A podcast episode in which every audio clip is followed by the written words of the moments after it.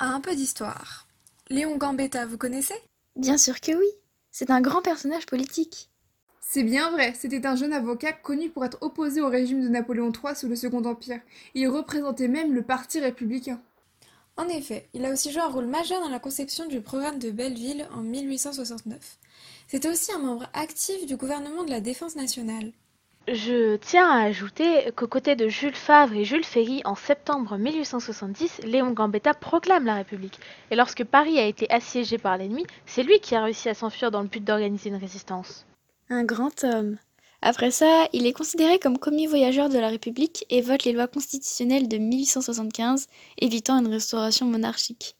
Il devient par la suite président de la Chambre des députés de 1879 à 1880, si je ne dis pas de bêtises même qu'il instaure un éphémère grand ministère d'Union républicaine.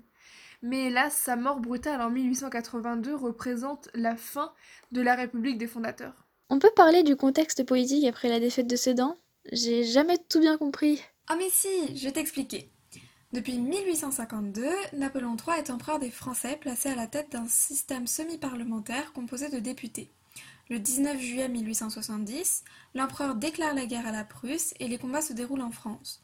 Après six semaines de défaites consécutives, Napoléon III capitule et est fait prisonnier lors de la défaite de Sedan le 2 septembre 1870.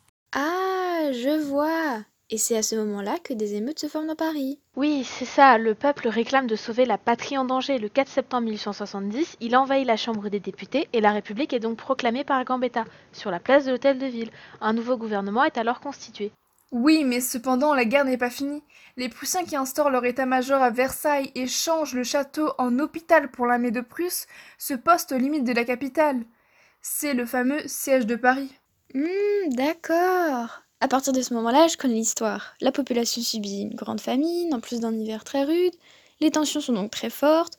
Que cela soit le peuple qui garde en tête un état d'esprit révolutionnaire, ou les hommes politiques français qui tentent de répondre à la guerre. Oui, en effet. Dans ce contexte, les tensions entre les tendances politiques sont d'autant plus présentes. La République fut proclamée par Gambetta et les républicains sont partisans de la guerre à outrance.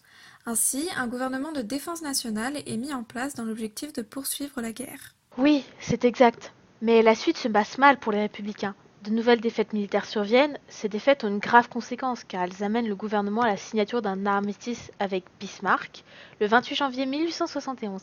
La convention d'armistice permet alors au gouvernement en place de convoquer une assemblée librement élue le 8 février 1871. Le problème c'est que cette assemblée étant créée pour déterminer si la guerre doit continuer ou quelles seraient les négociations de paix, est alors constituée d'une majorité de monarchistes de droite. Les partisans de cette dernière ont des idées diamétralement opposées avec celles des républicains.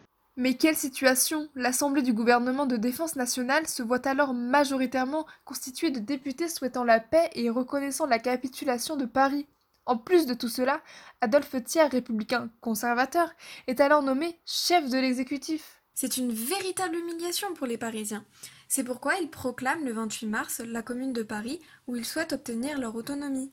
Oui, mais celle-ci est réprimée dans le sang durant la semaine sanglante du 21 mai, pendant laquelle il y a eu des incendies de monuments, 20 000 à 35 000 insurgés exécutés et de nombreux soldats et otages exécutés. Ce fut une répression violente qui donna d'ailleurs à Adolphe Thiers le surnom de boucher de la commune. Ce fut affreux, hélas. Après 18 ans de stabilité politique et de libéralisation économique sous le Second Empire, la Troisième République commence difficilement, on dirait. Oui, c'est bien vrai. Mais les difficultés que rencontre la Troisième République découlent du Second Empire. Même si le Second Empire subit de nombreuses controverses, il reste une période de rayonnement pour la France. Je suis bien d'accord. Tout au long du Second Empire, Napoléon III met en avant la modernisation de la France avec les grands travaux comme le Paris haussmannien qui permet d'assainir la ville. Il développe aussi le chemin de fer et crée les expositions universelles. L'empereur Bonaparte souhaite ainsi faire rayonner la France dans l'ensemble de l'Europe en lui imposant un rôle dans le progrès technique et dans la diplomatie. Oui, mais lorsque la Troisième République est proclamée, il y a déjà de fortes tensions diplomatiques avec la Prusse. La France, est dans une position précaire suite à cette défaite de l'Empire. De plus, il y a un accroissement des inégalités sociales et de la pauvreté suite à, par exemple, aux travaux haussmanniens qui ont exproprié plus de 100 000 personnes. Or, ces Parisiens n'ont pas pu se reloger et ont formé ce que l'on appelle la ceinture rouge, des bidonvilles autour de Paris. La Troisième République doit donc faire face à des difficultés internes, mais aussi externes. Eh bien, la Troisième République a connu une existence bien difficile. Merci beaucoup de nous avoir écoutés et j'espère que ce petit instant d'histoire vous a paru intéressant.